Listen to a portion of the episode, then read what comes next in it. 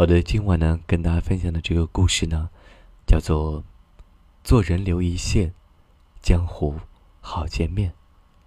郭德纲跟他的前徒弟开撕了。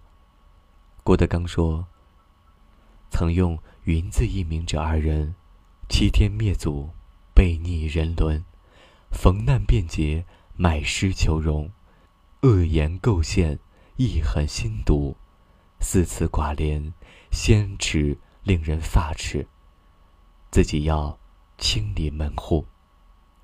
曹云金则执笔反击，洋洋洒洒写了六千字，烧尽小料，说尽委屈，直言做个了结。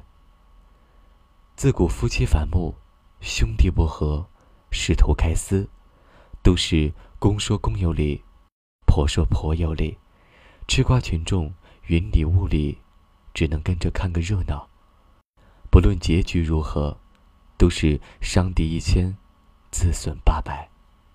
相爱之后的相杀，谁都不是赢家。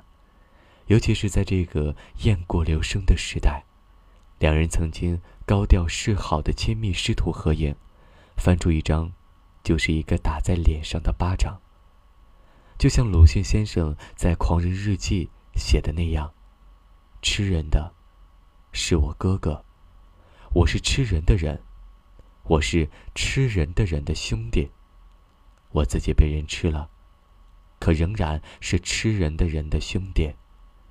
都说开撕见人品，我们在意图揭发别人的同时，往往首先暴露的，就是自己。